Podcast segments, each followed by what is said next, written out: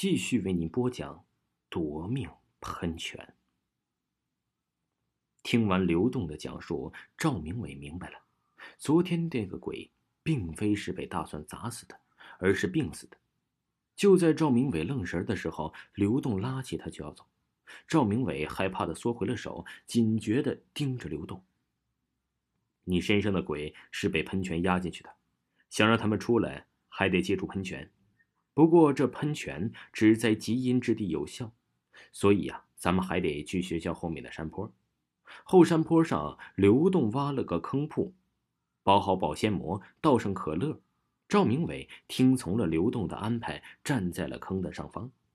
这时啊，刘栋将黑色的药水放在一旁，拿出了一根黑色的麻绳。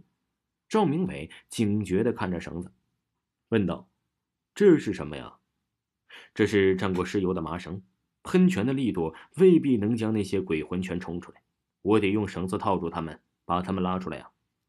赵明伟转了转眼珠，向刘栋要了一根绳子。刘栋不明就理儿了，但是还是给他了一根。刘栋将药水混着薄荷糖倒进了坑内的可乐里，这些东西一相遇，瞬间又爆发了起来。喷泉呢？喷的这赵明伟身后的身上不久，那些鬼魂就从他的头、他的肩膀、后背还有头顶浮现出来。刘栋正要用绳子去套走一个女鬼，赵明伟抢先套住了他。赵明伟呀，怕刘栋救走丽丽，将其他鬼仍留在自己体内，所以才想出这招的。刘栋无奈的咧了咧嘴，把鬼一个个的从赵明伟的身体拽出。直到这些鬼呀完全被拽出，赵明伟才将套住女鬼的绳子交给了刘栋。再生变故，所有的鬼都出来后，赵明伟的身体恢复了正常。只是他现在十分虚弱，只能瘫坐在地上。这些鬼离开赵明伟的身体后，大多数都钻回了地里，只有几个疯疯癫癫的鬼不愿回去，在地上乱跑。丽丽也在其中。刘栋啊，刚想给他们治疗一下，就掏出了一瓶黑色的药水，往他们身上撒去。那些鬼见状，赶紧逃开了。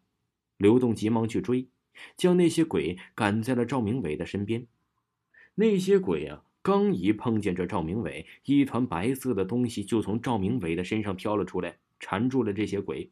之后，这些鬼呀，就带着这团东西钻进了土里。刘栋大叫一声：“完了！”赶紧去抓那几个鬼，却扑了个空。这时，赵明伟感觉到一股热气从自己的体内窜了出去，接着一阵眩晕袭来，让他不得不躺在了地上。快回来呀！刘栋对着地面大叫起来。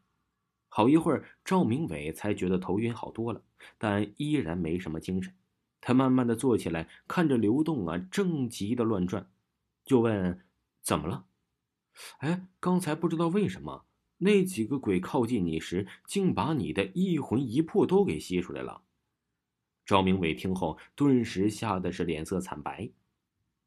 刘栋更加着急了，他告诉赵明伟：“这赵明伟啊是活人，魂魄上带有阳气，那些鬼带着赵明伟的魂魄，在这个极阴之地就待久了，就会破坏极阴之地的环境。”一旦基因之地没了，不但无法使用喷泉给那些病鬼治病，而且那些病鬼也没了藏身之地，只有死路一条了。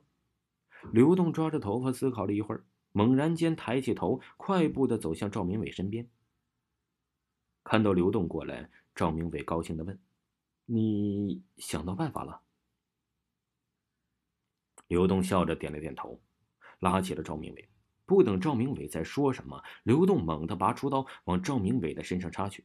幸亏赵明伟及时发现，他急忙一侧身躲过了这一刀。刘栋不肯罢休，举着刀接连的往赵明伟的身上捅去。赵明伟甩开刘栋的手，不停的躲闪着。他气恼的问：“你为什么要杀我？你一死，被拿走的魂魄上就没有阳气了，这样基因之地就能保住了。”刘栋说着，双手举起刀，狠狠地向赵明伟的胸前捅去。赵明伟连忙的向后退去，却一不留神的倒在了地上。